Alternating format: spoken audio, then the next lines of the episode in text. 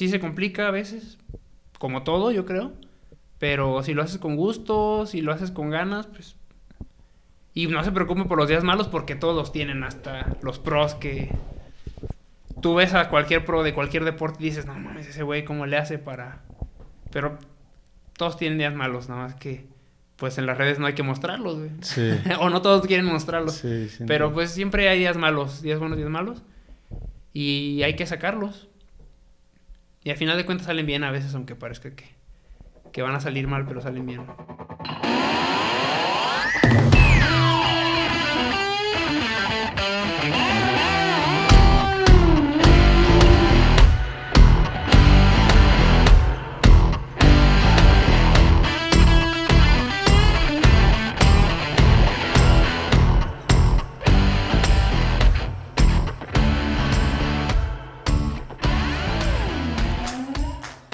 Gente, bienvenidos a un nuevo episodio del podcast Como el Incómodo. El día de hoy tenemos a un gran invitado, al buen Miguel Márquez. ¿Cómo estás? No, hermano? pues bien, ya, por fin se hizo, por fin se logró. Y pues aquí estamos viendo a ver qué, qué sale en esta platiquita. Por fin se armó, te había escrito desde el semestre pasado, pero todavía no estaba grabando aquí, estaba grabando en el estudio en Cuate, entonces era un pedo para agendar, porque ese güey tiene mucho chama, pero ya, Sí. dije de una vez ya en mi casa, güey, aunque no esté tan, pues tan producido, pero Ajá, sí. ya no hay pedo. Bueno, sale más orgánico, güey. Es que ahorita lo orgánico es lo que está de moda, güey. Sí. Nada, nada de producción más orgánico y es Exacto. lo que pega, güey. Entonces, Sí, está sí, bien. me gusta La cosa más, es sí. hacerlo, güey. La cosa Sí. es hacerlo güey, y con eso sale.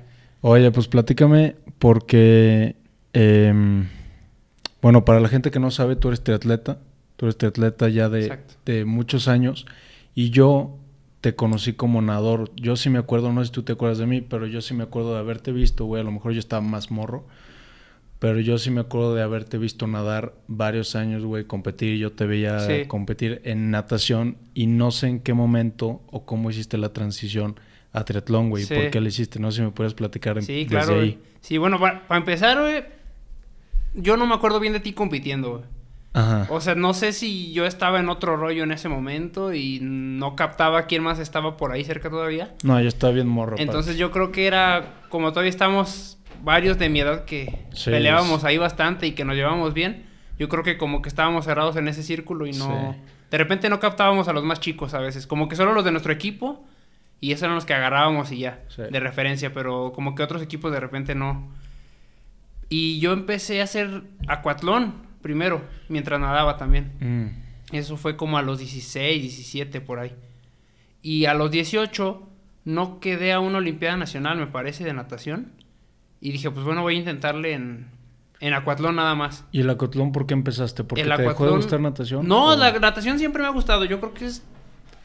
En cuanto a gustos así especiales, la natación me gusta mucho, siempre me ha gustado mucho.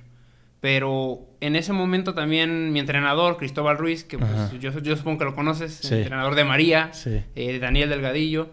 Entonces él ya tenía tiempo insistiéndome que intentara hacer triatlón o acuatlón para ver cómo me iba, porque corriendo pues no corre tan mal. Me faltaba entrenamiento, pero no corre tan mal. Entonces hubo un año que dije, bueno, pues le voy a dar al acuatlón y a la natación. Hice las dos. En natación me fue muy bien. En acuatlón me fue muy mal. Pero pues ya, ya, había- ya me había encaminado. Entonces ya eso fue como a los 17, 18 por ahí. Después me dediqué un poquito más a correr también y bajarle un poco a la natación. Y ahí fue cuando fuimos a una Olimpiada Nacional en Mazatlán. Que fue el año de la influenza, de hecho, también. Ok. Y me dio influenza y pues venía muy bien y llegué muy mal al evento. Esto es de pura natación. Eh, ahí ya es puro acuatlón. Ah, o sea, Sí, ya, sí, ya sí. habías hecho la transición a... Bueno, no es cierto, te miento. Ya habían sido las dos cosas al mismo tiempo. Ok. Pero estaba como que enfocando un poquito más todavía a correr más que a Mm, nadar. mm. Entonces sí, ahí fue como la transición un poco como 17, 18 años. Cuando de repente ya hubo un año que sí la natación por una u otra cosa no clasificó a Olimpiada Nacional. Y dije, bueno, voy a hacer triatlón nada más y acuatlón. Y eso yo creo que sí fue a los meros 18 años. Cumplidos 18 me pasé ya. Y desde ahí ya no Y regresaste. desde ahí ya no regresé tal cual a la natación. ¿Te gustó un chingo Me, más? me o- gustó más también, sí. ¿Por sí, qué? sí. ¿Qué fue lo que te...? Es que yo siento que el triatlón engancha. O sea, tiene algo que hace que te aferres más ahí. Y entonces a mí siempre me ha gustado también correr. No, no corría mal. Entonces dije, bueno, me vi físicamente a los 18 años y dije, a ver, no voy a crecer más. Me gustaba nadar 200 mariposa, 400 combinado, fondo. Entonces yo veía a los fondistas, al, veía a Michael Phelps y decía, bueno, este vato mide 1,90, güey, yo mido 1,72. Sí. O sea, podría, podría llegar, pero va a estar muy cabrón. Entonces ahí fue cuando dije, pues hay una opción en el triatlón, no corro tan mal y pues me falta darle a la bici. Entonces dije, pues vamos a probar a ver si ahí hay más futuro y pues resultó que sí, que, que se dio y pues aquí seguimos en triatlón. Y tenías la ventaja de, de traer ya una muy buena base de nada, porque es el pedo de la mayoría de los Exacto, atletas, es el problema muchas veces, sí. Sí, sí. Que no es un deporte tan... Como que la gente que no hace natación de, de morros les caga nadar, o sea, es su pesadilla entrenar y, y nadar. Y pues yo también, yo este año pasado me metí a hacer triatlón y todo mundo era que no mames, puta nada. Y a mí yo era lo que más me gustaba nadar, lo que más me gustaba hacer, güey. Lo que menos me gustó fue la, la bici, yo creo. Pero pues sí tenías esa gran ventaja y no sé si desde el principio empezaste a ver como buenos resultados o al principio sí te metieron unas putizas, pero pues te sigue gustando un chingo. Sí, bueno, al, al principio competí solo en mi categoría, o sea, como que quise ir empezando poco a poco, sin tirarle a lo grande todavía. Y si el... No, bueno, en categoría creo que sí peleaba ahí top 5 todavía. O sea, no se me complicaba tanto gracias a la nadada. Ok. Porque salía nadando muy bien. En la bici ahí me mantenía y corriendo sí podía responder a veces y a veces sí me, me quedaba un poco. Y lo que más me costó fue la bici. De hecho, hubo un tiempo que al principio... Bueno, también corriendo, pero en la bici me daba miedo apretar en la bici porque sentía que, o sea, entrenando me daba miedo porque sentía que no iba a, bajarme bien corriendo si apretaba o algo así. Incluso entrenando decía, no es que si le aprieto la bici a lo mejor ya no voy a nadar bien más tarde o ya no voy a correr bien más tarde. Pero ya como que se te va quitando el miedo y, y vas apretando y vas apretando.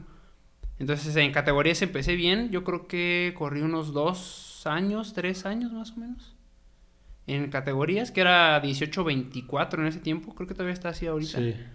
Y cuando tenía 22, intenté las marcas mínimas para selección nacional. Ok, que eso ya es... eso ya es para correr en elite. Ah, en elite. Ok, o sea, tienes que dar... Tú tienes que competir en, en categoría a huevo hasta que das marcas mínimas para elite. No es a huevo, pero yo diría que compitas lo más que puedas en categoría hasta que la domines para después dar el salto a elite. Ok.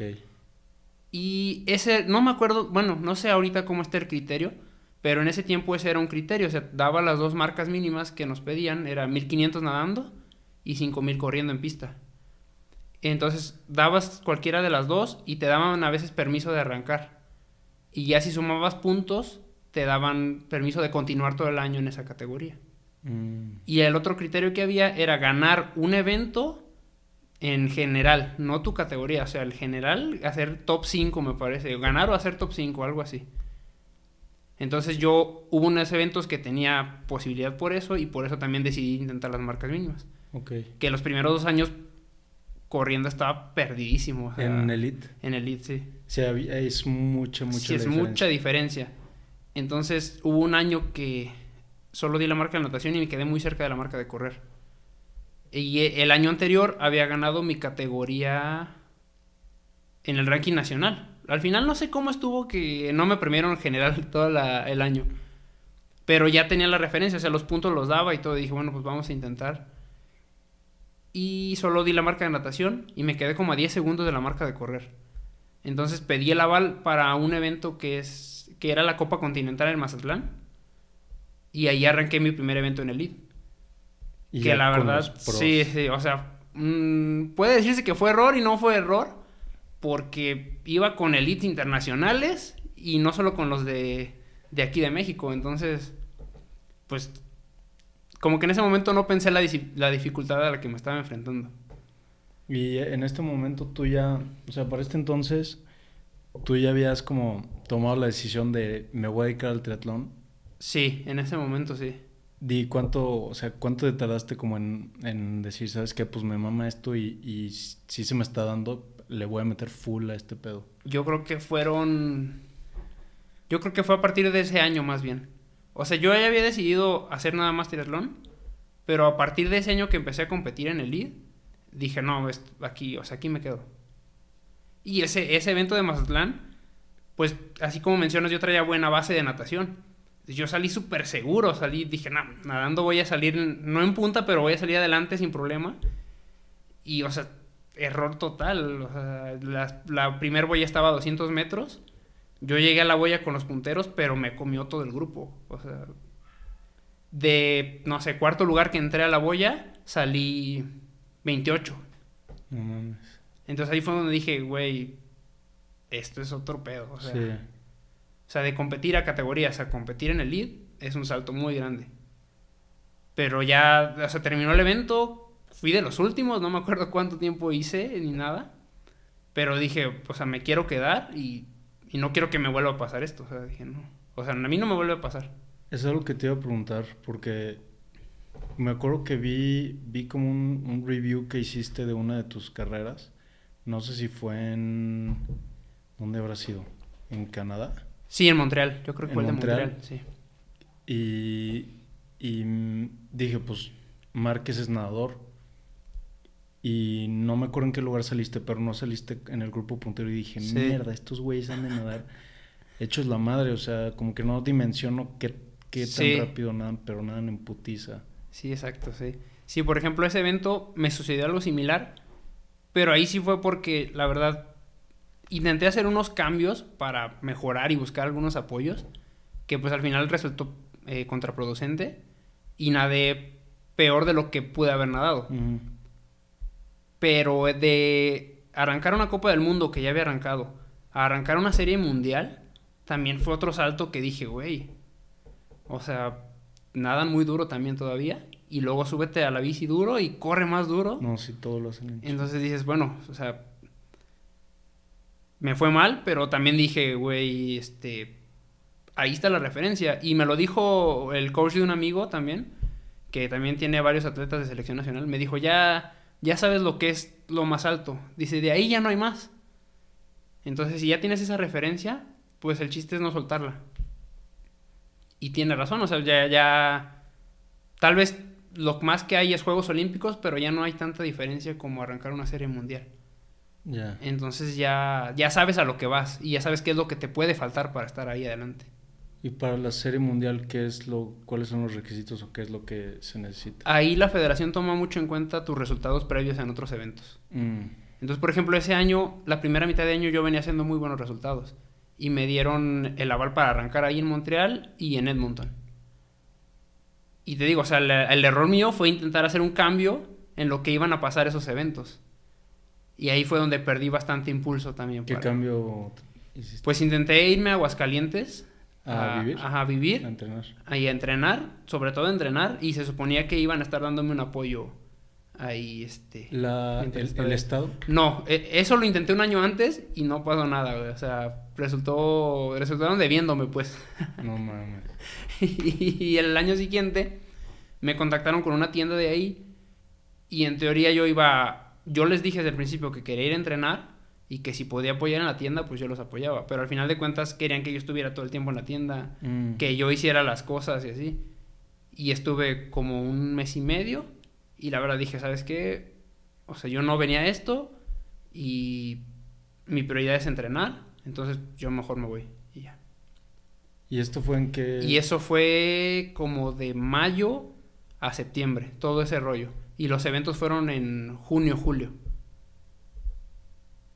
Ok. Se fue como unos cuatro meses. Y en lo que intentaba hacer esos cambios y eso, pues me moví de ciudad, en lo que conseguía donde nadar, donde correr, donde hacer la bici y todo eso. Entonces mi rendimiento bajó muchísimo ya para para esas series mundiales. Ok. Y esto, en, en lapso de tiempo, desde que fuiste a tu primer, a, Mazatlán, Ajá. Al día de hoy, ¿cuántos años han pasado? Son ocho años más o menos. Ocho años que ya Siete, ocho años que, estoy ya, más metido, sí. Metido en el... Sí, en triatlón. En triatlón, ok. Y pues has, has, sido competitivo todos estos ocho años, porque pues hay tres atletas de, de buen nivel aquí, ¿no? O sea, sí, bastante bueno. Sí está cabrón, Crisanto, pues los que han ido a, juegos y demás.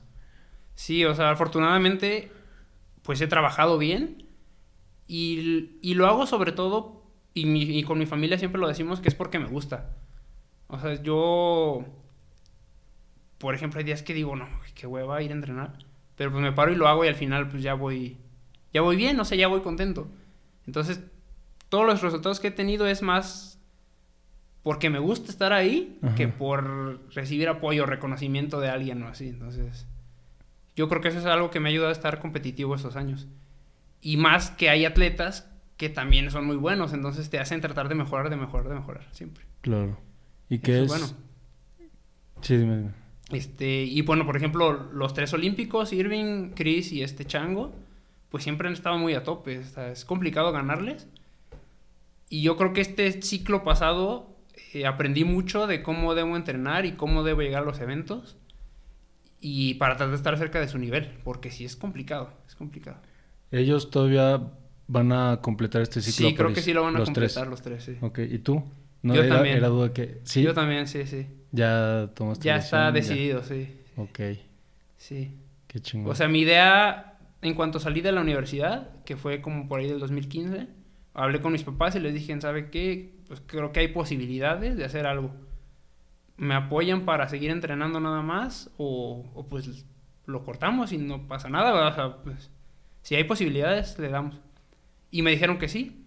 Nada más, el único requisito era siempre mantener bien la escuela y terminar y a partir de ahí, bueno, pues a ver, a darle completamente. ¿En qué terminaste el, en qué hiciste tu carrera? La hice en la Politécnica, es eh, licenciatura en Mercadotecnia Internacional.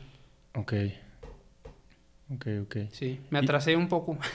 ¿Por qué? entre, entre competencias y cotorreo, la verdad. la verdad que sí, entonces... Pues Pero ya la sacaste. Pero al final salió, al final salió. Ok, ya, Sí, sí, sí. Y, y en, fuera de, no sé si en de Federación de Triatlón también hay algún apoyo, beca a los atletas de selección o algo así. Hasta donde yo sé sí, pero no hay para todos. O sea, depende de cierto nivel también que tengas. Ok. Y es complicado porque sí te exigen resultados buenos por lo menos en Copas del Mundo. Sí. Y pues no cualquiera gana la Copa del Mundo. Es complicado. O por lo menos ser top 10 es complicado. Sí. Muy complicado. Entonces, yo, el limitante que yo me veo es el económico más que el físico. Y para triatlón necesitas competir bastante, sí necesitas competir bastante para estar ahí y para ir tomando el ritmo de esos eventos.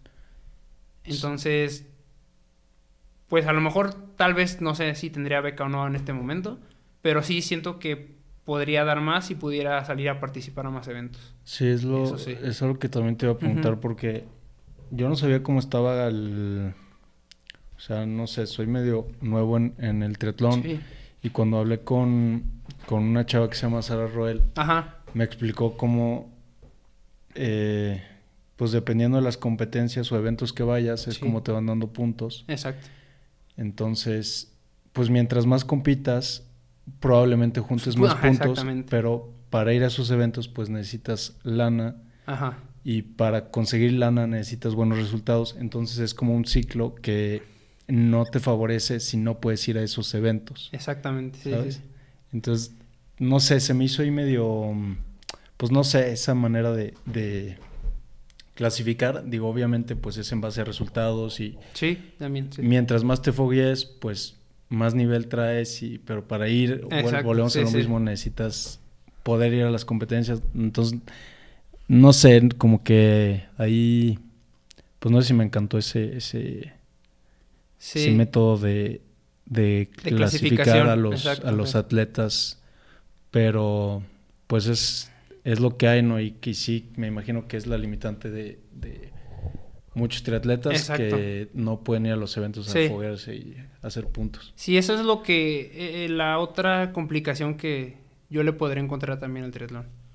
O sea, sí, obviamente tienes que tener buen nivel, porque si no tienes el nivel, por más que te pagues eventos, no vas a llegar a ningún lado. Sin duda. Pero esa otra complicación de a veces no poder pagarte un evento porque el vuelo cuesta 40 mil pesos redondo Y lo podrías aprovechar haciendo otra una gira de, no sé, un mes para hacer dos eventos o tres, pero si no tienes para mantenerte en esa gira también, pues no, no se da la posibilidad y se complican las cosas. Sí. Entonces yo lo, yo lo que he tratado, o bueno, lo que intenté el ciclo pasado, porque también estaba empezando a dedicarme full time al triatlón, pues era programar más o menos los eventos como más destacados y en esos tratar de yo aplicarme bien para no salir tanto y sumar bastante. Que pues obviamente es complicado que se dé también, ¿verdad? Pero esa, esa fue mi estrategia el ciclo pasado. Y también tratar de buscar como fondeo, ¿no? Sí, también, sí. Porque sí vi que mm, pues tienes algunos patrocinadores y también de repente como campañas de pues tengo esta competencia, bandas. sí, exacto, sí. Entonces de repente sí he conseguido el apoyo afortunadamente para algunos eventos, pero para otros pues no. Y por ejemplo, afortunadamente para las series mundiales que te digo, que fueron 2019, pues sí fui con apoyo de la federación. Sí fui con apoyo de la federación. Y la verdad que eso me motivó mucho y me sigue motivando. Pero sí es complicado, este, primero sumar para poder ser seleccionado para esos otros eventos. eso es lo complicado.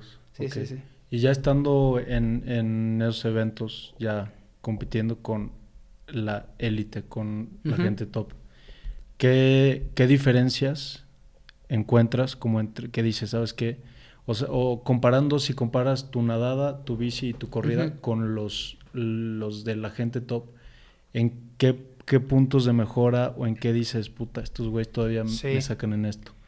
Lo que me di cuenta yo fue nadando, te lo voy a decir así por segmentos.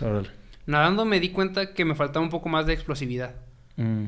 Yo nunca he sido muy rápido no sé si te acuerdas cuando nadaba, pues no nadaba a velocidad yo. Sí, no.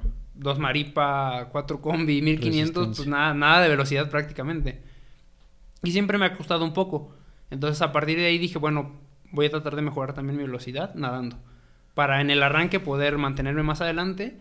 Y yo sé que en resistencia les puedo aguantar el ritmo. El problema es el arranque que es muy explosivo. Después en la bici me di cuenta también que me faltaba un poquito más de explosividad a la hora de arrancar. En cuanto a ritmo no había tanto problema, pero en explosividad sí, porque cuando me subí a la bici, me subí junto con otro, un sudafricano, que se llama Richard Murray.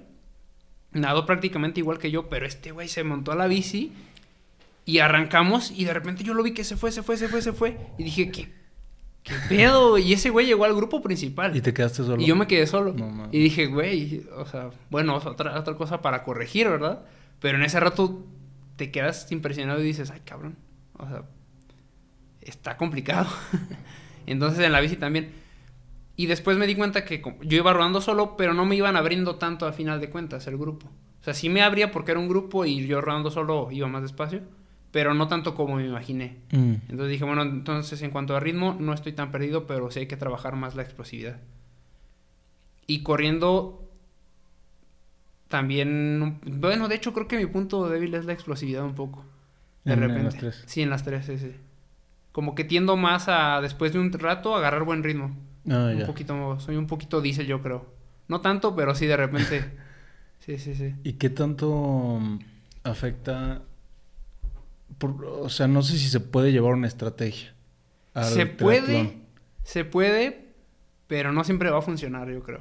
Porque porque sí, y yo no sabía esto antes hasta que me puse a ver así, triatlón, triatlón, que si se te va el grupo, como dices, te la pelas, o sea, es mucho más esfuerzo que si no. Entonces tienes que ajustar a lo mejor y nadar más rápido, pero tu estrategia era nadar a un poquito más paso. Exacto. A eso me refiero, ¿no? Sí, yo creo que depende mucho la situación de carrera en el momento y un poco en cómo va a ser el circuito. De la bici y tal vez nadando también un poquito. También depende un poco de eso. Por ejemplo, si la natación, el circuito es un poco más rectangular, yo creo que le favorece más a los nadadores. Mm. Porque les permite nadar más continuo. Entonces, si tú no nadas bien, tal vez tu estrategia podría ser meterte ahí nada más para que cuando salgas, salgas dentro de los primeros. O sea, no, no apretar tanto y dejar que te vayan llevando los demás. Okay. Tal vez así, así puedes ir planteando tu, tu estrategia. Y en la bici es más complicado también, porque por ejemplo para Tokio, todo el mundo sabía que iba a ser a morir la carrera. O sea, bajarse a correr iba a ser el que aguantara más, nada más. No, esto muy cabrón. Porque la natación era Normalmente en Juegos Olímpicos es una vuelta de 1500. Pero ahora hicieron una vuelta de 900 y una de 600, creo. Ajá. Entonces, la, cuando es una sola vuelta favorece mucho a los nadadores. A los que nadan más. Y acá eran dos vueltas, pero una larga y una corta. Entonces era nadar a ritmo muy fuerte de todos modos. Para que en la bici, cuando se subieran, el grupo fuera siempre a tope, a tope, a tope. Y el que aguantara corriendo. Porque el circuito era muy plano y técnico. Entonces la estrategia era mantenerse ahí adelante. Y aguantar los arranques en cada curva, en cada curva, en cada curva. Ok. Entonces como que todos iban buscando eso y yo veía los entrenamientos de todos y la bici se estaban atascando, bueno, el noruego que ganó se atascaba en la bici así a morir junto con los otros dos noruegos y los gringos igual y todos así, decías, güey. O sea, y, me, me tocó, también me tocó entrenar con Irving con su preparación para, para Tokio. Ajá. Y también en la bici hicimos unos circuitos que era de que, pues es que va, va a ir siempre así a tope, a tope, a tope, a tope. Y es curva y párate en las palancas para arrancar fuerte y así. Y la estrategia era rodar muy duro en, e- en ese evento, por ejemplo. Él fue el, Irving fue el que vino aquí a San Luis. Irving vino a hacer campamento aquí de San Luis. sí, ok. sí. ¿Y te, en algún momento, creo que ellos entrenan, ¿dónde entrenan? ¿En Veracruz? En Guadalajara. Ellos están en Guadalajara. Ah, en Guadalajara. Sí.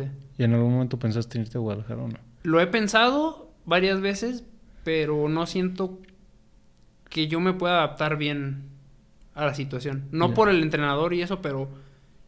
Y me lo han preguntado varias veces también con Veracruz, por ejemplo. Y me han dicho, güey, ¿por qué no te vas con ellos? Pues tiene estos vatos y así. Y le digo, o sea, sí me interesaría, pero por ejemplo, si me voy a Veracruz, me gana ir, me gana Chris y me gana Chango prácticamente de ese grupo. Y con los demás o estoy parejo o yo les gano. Entonces digo, güey, pues si yo me cambio, tampoco es tanto beneficio porque tal vez a ellos les ponen más atención porque van mejor y ya Mm. tienen unos resultados más fijos.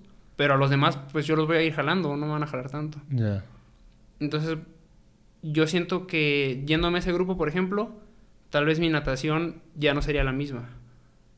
Y no me gustaría eso. Yo siento que debo estar más parejo en las tres. Y por ejemplo, Guadalajara, siento que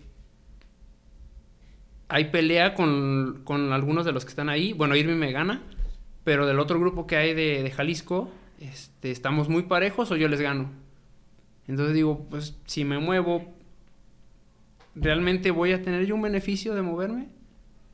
Y aquí, no que esté en mi zona de confort, pero me siento a gusto entrenando aquí. Aparte de muchas facilidades aquí también. O sea, está el Parque Tangamanga. Sí. Vivo ahí a 10 minutos trotando, entonces Sí, nada. me puedo ir trotando al parque, regreso a la casa, descanso, como y todo. ¿Y aquí entrenas todo tú y aquí entreno todo prácticamente yo solo. Sí. Ok. Y eso, híjole, no mames, yo no sé, esto que estuve entrenando, si lo hubiera hecho solo, no mames, yo creo que me daba un tiro. Sí. No, no hubiera podido ni de pedo. La neta sí, a mí sí me ayudaba un chingo a... Digo que obviamente es diferente, yo lo hice por recreativo. Sí, por y recreativo, nada más 100%. por- Sí. Pero sí siento que el estar con, con gente sí me ayudó un chingo, pero Sí. un chingo a jalarme. Sí, yo creo que depende de cada persona también. A mí también me lo mencionan mucho, güey, es que ¿cómo entrenas solo? Y le digo, pues, no sé, o sea, yo salgo y me dicen, te toca hacer esto y lo hago. Y tal vez venga también desde la natación, Mm, porque hubo un tiempo que Daniel salía a competir mucho. Ya. Y entonces a veces Cristóbal solo me dejaba en entrenamiento y era de, el martes te toca, te toca doble sesión y pues tenía que ir yo solo a hacer la doble sesión. Y la hacía. Entonces como que me quedé acostumbrado a que, que lo podía hacer yo solo. Entonces también yo lo que tomo mucho de referencia son mis zonas de entrenamiento. Entonces digo, mientras esté dentro del rango, estoy haciendo bien el trabajo. Ya si no lo estoy haciendo dentro del rango es que me estoy haciendo tonto totalmente. Y es lo que también como que Cristóbal y Beto ahí en el Libanés siempre nos han inculcado. O sea, si vas a trabajar, es para ti, no tanto para el entrenador. Entonces, si le cortas a un entrenamiento, pues el que se perjudica es uno. Entonces, como que me voy por esa línea siempre yo. Que puedo entrenar solo, pero estoy consciente que hay personas que solo se les complica mucho. O sea, no es, no es tan fácil entrenar solo. Sí. Y a veces sí necesitas un apoyo de alguien para acompañarte a rodar, para acompañarte a correr, incluso a nadar. O sea, es, es complicado entrenar solo.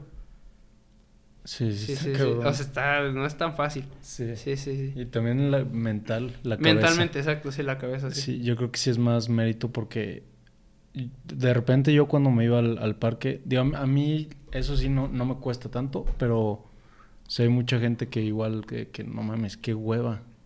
rodar, no sé, lo que te toque en el parque tú solo, qué hueva, güey, ¿Qué, ¿qué, piensas? Pues... Sí, ah, también eso me, a veces, no, me tocan tres horas. ¿Y qué piensas en esas tres horas? Pues muchas cosas, no sé, o sea, va saliendo y una vez, una, ah, la mamá de mi novia este, daba clases en el Tec Milenio y llevaba un taller como de psicología positiva, algo así se llamaba. Entonces me hizo una encuesta y me dijo, no, pues es que Miguel está siempre en flow, le llamaban al ah, término. Entonces la encuesta me, me preguntaba que qué pensaba yo al momento de entrenar o competir o así. Entonces siempre voy conectado como en lo que estoy haciendo. No sé, por ejemplo, a lo mejor de repente me distraigo y me acuerdo de una canción, pero luego pienso, tengo que ir a lo mejor cuando estoy haciendo un intervalo a tantos watts y pues tratar de aguantarlo, aguantarlo, aguantarlo. Y corriendo igual y nadando igual también. O sea, también nadando llega un punto en el que, no sé si te ha pasado que, o te pasaba que ya ibas en la serie así a tope y ya de repente nadabas automático. O sea, pero tú sabías que ibas nadando todavía al ritmo que debías nadar. O sea, al principio te costaba, pero luego ya entrabas en ese ritmo.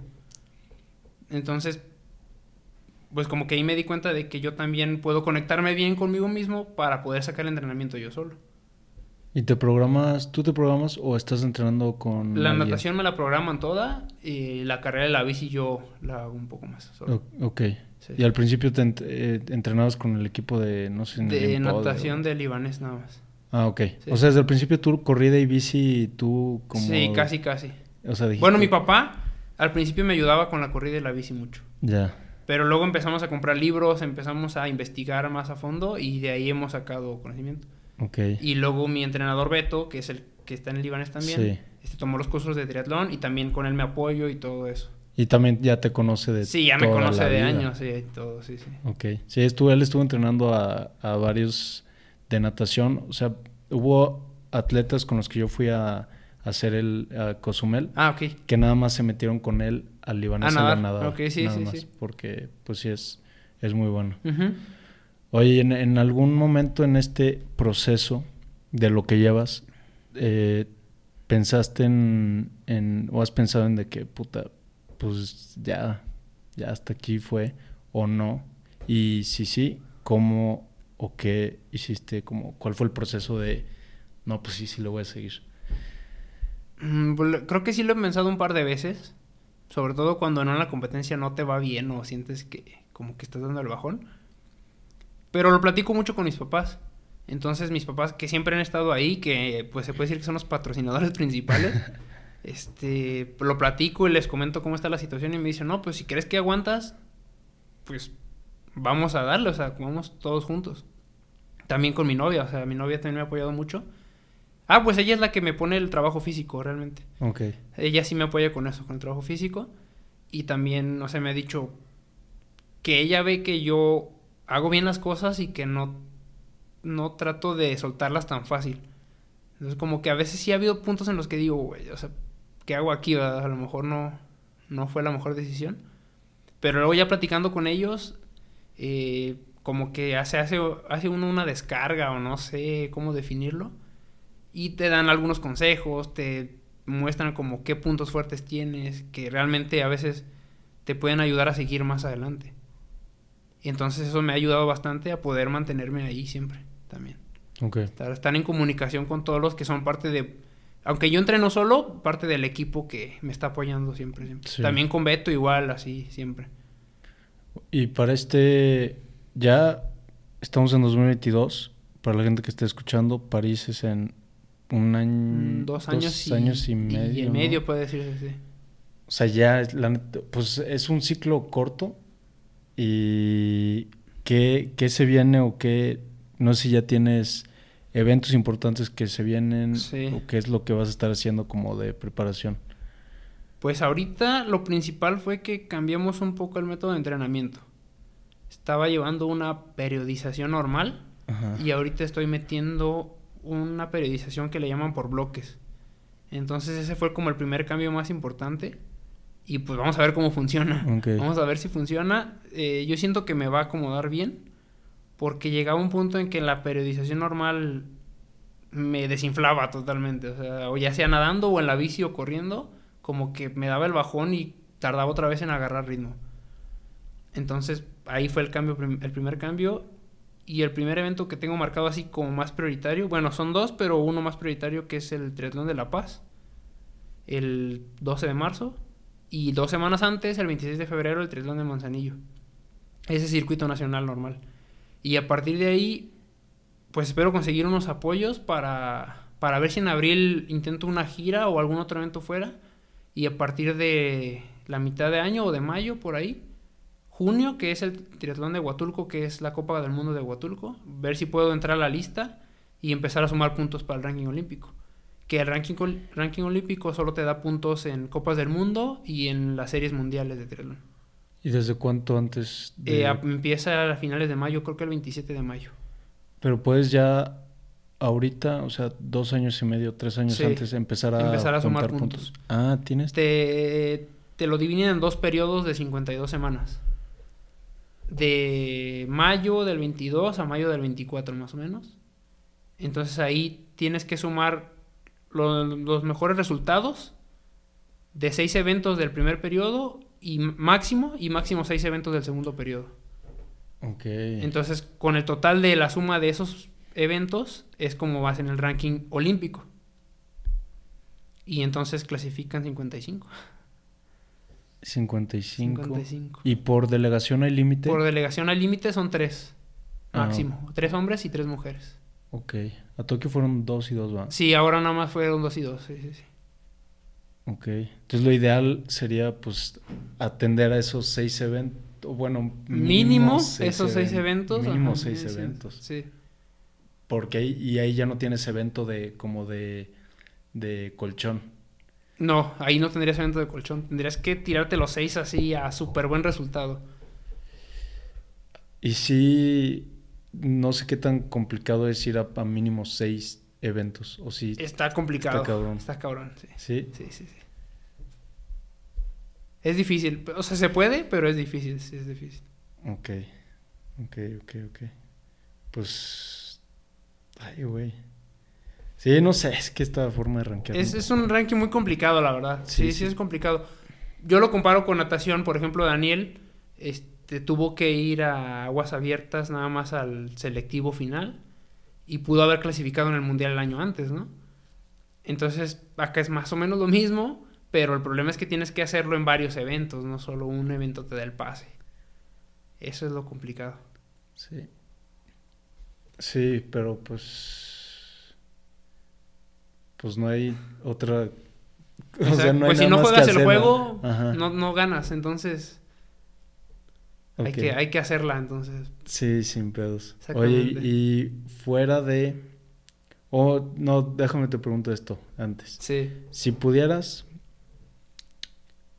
regresar, o no regresar el tiempo, te cuenta que le puedes dar un consejo al Miguel de hace ocho años, cuando empezaste el triatlón para hacerte el, pues tu, tu trayecto, tu, tu carrera en el triatlón un poquito más fácil o alivianarte en algún aspecto, ¿qué, ¿qué, le dirías a ese Miguel para hacerte pues estos ocho años un poquito, un poquito más alivianados?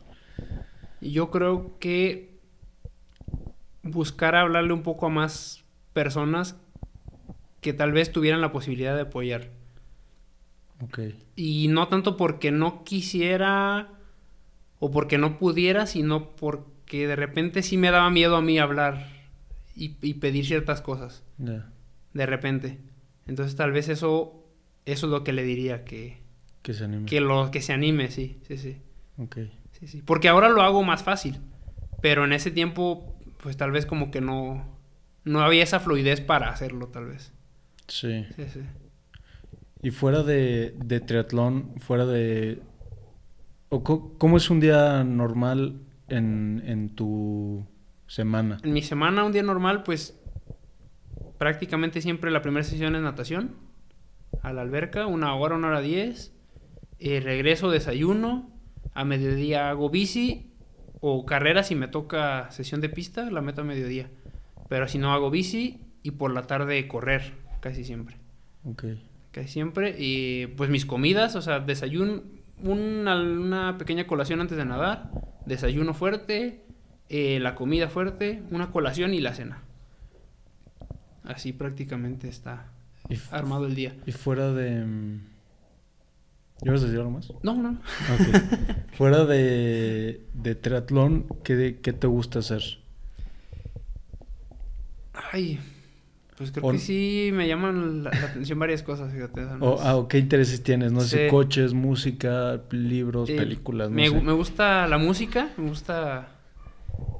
Me gusta oír mucha música también, creo, sí. De hecho, toco la guitarra, no soy muy bueno y la verdad. mm, Yo creo que no mejoré más porque hubo un tiempo en que, en que iba a clases de guitarra con unos amigos y hasta Ajá. formamos un grupillo de rock ahí Ya. todo. De la prepa y así. Y. Y pues, como me gustaba más el deporte, no practicaba tanto la guitarra. Entonces ahí este, la dejé un poco de lado. Pero me gusta, me gusta la música, me gusta tocar la guitarra y todo eso. También me gusta leer. eh, pero no. No me voy tanto a libros, este. Como, no sé si llamarlos como motivacionales o así, sino muchas novelas. O sea, soy fan de Harry Potter, El Señor de los Anillos. eh, me he leído, pues, El Código da Vinci, o sea, como libros clásicos, esos. Pero por ahí algún otro que no es clásico y que es como tipo de novela, me gusta más leer las novelas. Ok. Sí, sí. Y me gusta ver películas también. Sí, sobre todo en el rodillo. No sé Ah, si te tocó hacer ro- rodillo varias veces o no. Una vez me eché cuatro horas en el rodillo. Ándale, exacto. Así cuando había sesiones un poco largas, pues a ver una película. Y de hecho, pues sí, con mi novia de que, ah, esa ya la vimos. Y de repente, ¿cómo que ya la vimos? Le digo, "Ah, entonces la vi yo en el rodillo, ¿verdad? Y sí, la viste en el rodillo. Ah, ok, ya entonces la vi yo nada más. Y ya. Ok, Sí, sí. Ver películas también y la música. ok. Y pues no sé, por ahí, a lo mejor algo, alguna que otra cosa, pero no, no tan, tan significativa, yo creo, no sé. Vi que de repente hacías, haces videos como de, Ah, sí. de reviews y así, Sí, de, sí. de tenis, de...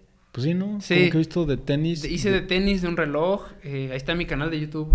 Huevo. Inscríbanse también a ese canal. Eh, sí lo empecé a hacer, dije, bueno, pues en cuarentena, de hecho, porque Sí. dije, bueno, pues vamos a intentarlo. Pero sí, ya con los entrenamientos y luego que empezaron más las competencias y eso, como que ya se me complicaba ahí hacerlos. Pero estoy tratando de sacar de repente ahí cosas también. Sí, es que sí Sí, te sí, toma sí. tiempo de grabar, Exacto. editar. Y, Y, grabar, estar editando y... Ajá, sí. sí da... No mames, no sé, a mí... Cuando me tengo que grabar, o cuando me... No tengo que grabarme, pero a veces cuando me he grabado... Este, sí es de que no mames, ¿qué estoy haciendo, güey? Sí. Así solo hablando en la cámara. Ya, sí, me, pasó varias veces también. eh, Entonces, yo hasta cerraba la puerta del cuarto y todo, y así les decía a mis papás, no, pues que voy a grabar ahorita algo. güey. Ah, bueno, y ahí estaba como una hora intentando grabar y yo así de. Y yo solo y me equivocaba y medio lo escribía y aún así me equivocaba, güey. Entonces, sí, grabarlo y editarlo y todo eso, pues sí lleva cierto tiempo. Sí. Entonces, pues, o entreno bien o me dedico a, me dedico a grabar, ¿verdad? Entonces, pues trato de sacarlo lo mejor que pueda, no- nada más. Pero sí, también ahí fue una idea que se me ocurrió de repente. Dije, pues también voy a hacer unos videillos, o sea, no, no pasa nada que, que salga algo ahí. Sí, porque sea. yo también en español no he visto. mm, eh, No he- a lo mejor no he, no he buscado mucho. He encontrado más contenido en inglés, pero en español mm, de lo que busqué no encontré tanto contenido así como que, que sirva. O sea, reviews de como tenis, Sí, relojes Exacto. o cosas así en español. Entonces yo creo que pues estaría chingón y más que tú, pues es, Sí, es lo que te dedicas. y es lo que he tratado de hacer. De hecho, tengo pendiente el de un reloj que compré, de, de dar como la reseña ya usándolo y todo eso. Ese lo tengo pendiente por ahí. Y por ahí otros tenis también que compré después y no sé qué más cosas, pero sí. Sí, sí. Oye, la...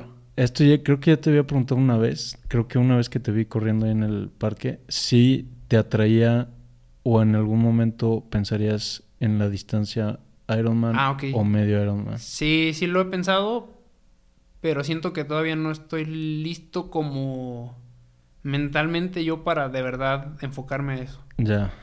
O sea, como que siento que, que tengo todavía mucho que dar en distancia olímpica y sprint como para ya decidir hacer el cambio. Sí me gustaría hacer un, un medio Ironman, 73, para ver qué se siente hacer un, un 73. Pero todavía, todavía falta un rato, yo creo, para, para hacer el cambio definitivo. Que también está chingón del triatlón, que es un deporte muy longevo. Sí. ¿No? Sí, exacto, sí. Sí, por ejemplo, un nadador, pues a los 30 muchas veces ya piensan que está muy viejo. Y no porque esté viejo, pero porque las generaciones de abajo aprietan muchísimo y, y, te cortan ese ritmo que traes y, y, sin querer vas, vas perdiendo ese potencial ahí. Pero al fondo y, y el triatlón sobre todo también, pues te da mucha longevidad. Y si sabes llevarla poco a poco, pues mucho mejor. ¿Lesiones? ¿Has tenido lesiones significativas? Muy pocas, muy pocas. Las más significativas yo creo que fue eh, un pequeñito desgarre en el abductor. Una Ajá. vez que, cuando todavía corría en categorías, entonces estaba compitiendo bastante porque salía mucho al circuito nacional. Y hubo, no sé si un entrenamiento, no sé cómo estuvo, que me empezó a doler un poco el abductor. Y dije, no, pues, no, no, como que no es nada, como es nada. Y luego fui a otro triatlón y regresando de ese triatlón ya estaba siempre adolorido. Y dije, no, ya como que no está normal. Y fui a checarme y sí, pues traía un, un tironcito así muy leve. Tuve que parar y creo que ya no fui a competir al campeonato nacional de categorías esa vez por la lesión. Y otra lesión significativa fue periostitis. Ay, hija de puta, no te me dio esa chingada. Periostitis, sí. Y esa vez sí tuve que parar bastante también. Pero no, no fue tan grave al final. O sea, no llegó a ser tan grave. Pero sí tuve que parar. Y a partir de ahí, ninguna lesión, realmente. Ok. Caídas sí, pero lesiones no. Ah, caídas en bici. Caídas en bici sí, pero lesiones no. ¿Y, y te ha pasado algo cabrón? No, No, pura, puro raspón. Y así. No mames, a, Sí. a mí por eso me... Es lo que menos me gusta, yo creo. Como que entré con... Con miedo a las salidas a carretera. A, Ah, ok. a la bici. Sí, sí, o sea, entiendo, entonces sí al principio pues andaba solo en el parque y luego ya cuando salía... en La primera vez que salí a carretera no, no dormí esa noche. Era que no mames, no mames, no quiero. no Estabas quiero". demasiado nervioso. Sí, estaba súper nervioso porque yo no sabía... Mantener la distancia con Ajá, alguien. ¿no? Todavía, o sea, no, no me siento tan seguro, pero sí me da un chingo de miedo y creo que eso es como lo que me no me gustó tanto de la bici. Sí. Pero Es normal, es normal, el miedo se pierde. Sí, o sea. O sea, por ejemplo, bueno, me acabo de caer el año, así terminando el año, el 19 de diciembre me caí. ¿en dónde? Venía bajando de Sierra Quemada, no sé si te han llevado para allá. Eh, no sé. Rumbo a Hualulco, pasando a Ah, Hualulco, hay una sierrita. Sí. Y estaba el día así como ahorita, Ajá. nublado, para que sepan, estaba nublado. este. Y cuando empecé a bajar, empezó a chispear muy leve. Y entonces ya ves que, pues con aceite y si el agua no está corriendo, pues es más fácil patinarse. Entonces, por más precaución que tuve, entrando a una curva, que de hecho siempre hay accidentes ahí de carros, le entré bien, entré bien, pero llegó en un punto en el que dije, me voy a caer. Y pasaron tres segundos y perdí el control de la bici y me fui de lado así. Ok. Sí, sí. Y afortunadamente nada más raspones. Pero sí, sí, te quedas pensando en eso unos días todavía. Y te subes a la bici y es como, ay, güey. Pero sí, es normal y el miedo se, se quita en ratos. Y luego te caes, pero, pero se quita en ratos el miedo. Pero es normal. Yo pienso que todos tienen ese miedo siempre. Nada más hay que controlarlo. Es normal, es normal. Oye, te voy a hacer ya para... Llevamos casi una hora. Ay, cabrón. Sí, se fue Sí, se fue muy rápido. Se va en chinga. Este... Unas preguntitas que le hago a, a los invitados. Claro. La primera sería, bueno, una es cómo es un día en tu vida, pero pues ya digo más o menos. Ya más o menos, sí, sí. Lo, nos lo platicaste. Segunda sería, si tuvieras un, o imagínate que hay un espectacular en una calle muy transitada, Ok. en, en, no sé, en la Ciudad de México o aquí, no sé, hay el- la idea es que hay, hay mucha gente pasando y gente que está viviendo diferentes situaciones, Ok. eh, de todo. ¿Qué mensaje tú pondrías en ese espectacular para que la gente que va pasando vea ese mensaje? Y no puede ser tan, tan extenso el mensaje porque pues, es reducido el espacio del espectacular. Como, ¿Cuál sería tu mensaje para la banda? Creo que sería piensa positivo. Ok. No me, o sea, bueno, ya si lo rebuscas, pues no me refiero de de estar diciendo, a huevo, siempre me va a ir bien, siempre me va", sino que buscarle el punto bueno a todo. Si te va mal, pues como muchos lo dicen, pues no es tal cual un error, sino que estás aprendiendo para mejorar. Entonces, pensarlo siempre por el lado positivo ahí. Las cosas, yo creo. Ok. Piensa positivo siempre. Ok. Sí, sí. Te voy a pedir recomendaciones de pues lo que te guste consumir a ti, sea documentales, películas, libros de triatlón o no- de lo que quieras, no- Ok. novelas, no sé. Eh, bueno, pues. Ay, güey. Es complicado. bueno, hace, hace poco me leí el, el- Bueno, de hecho lo estoy releyendo. Y es un libro que se llama. No me acuerdo quién es el autor. Pero se llama La filosofía de House, de Doctor House. Ok. Entonces tratan de explicarte cómo si tiene una base filosófica todo su argumento que maneja en la serie del Doctor House. Por si no la han visto, pues veanla, Ah. es buena, es buena. Ok. Entonces yo era, yo era muy fan de esa serie, o sea, de hecho la vi completa Doctor House. Y luego encontré ese libro. Al principio como que no me llamaba, pero luego ya crecí un poco y ya lo agarré y está bueno y lo estoy releyendo ahorita.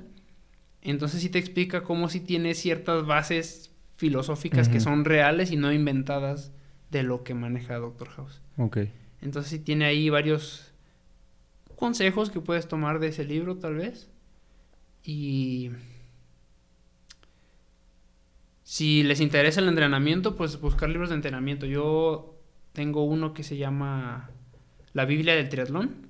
Mm, Es de Joe Friel y pues te da muchas bases para desarrollar tú poco a poco tu entrenamiento si es que no tienes un entrenador. O pues simplemente si quieres aprender más de lo que estás haciendo, pues ahí puedes sacar información. ok. Es bueno ese. Creo que yo compré uno de, de ese güey, pero para distancias largas. Se llama... eh, the Longest... No. mm, no sé, pero es que es como una base y, y la neta Sí. a mí sí me ayudó mucho porque yo no, no sabía de triatlón. Y sí. Sí. a lo mejor hay cosas que a los triatletas se les salían muy básicas técnicamente, pero Pero no se hacen a veces. sí, Exacto. sí. y, a, y a mí sí me ayudó un chingo. Sí, sí, sí.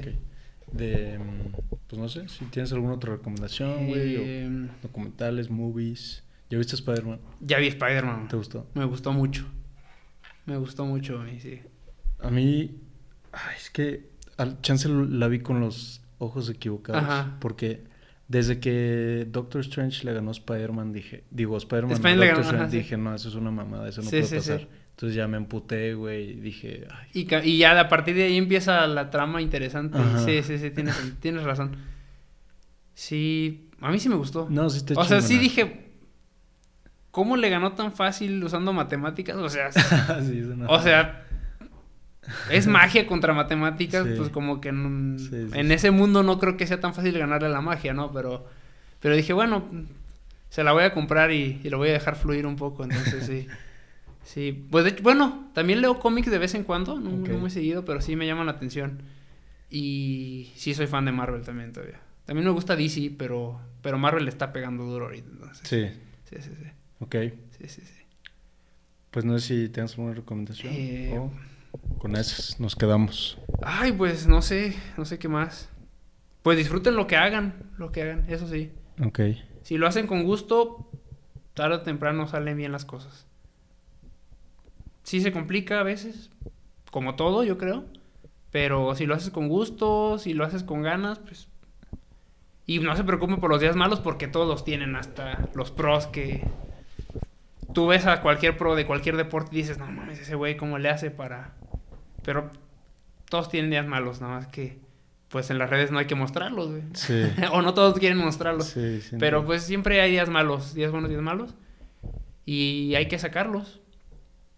Y al final de cuentas salen bien a veces, aunque parezca que, que van a salir mal, pero salen bien. ¿no? Entonces, yo creo que sería eso también. Nada más. Ok, pues hermano, te, te agradezco la que hayas aceptado la invitación y que hayas tomado el, el tiempo de venir. Este y pues nada más, esperemos luego armar la parte número 2 del podcast. Claro. Gracias a toda la banda que se quedó escuchando hasta el final y pues creo que te iba a pedir como conclusión últimas palabras, pero creo que ya las diste de Sí. disfrutar Bueno, y pues nada, vámonos.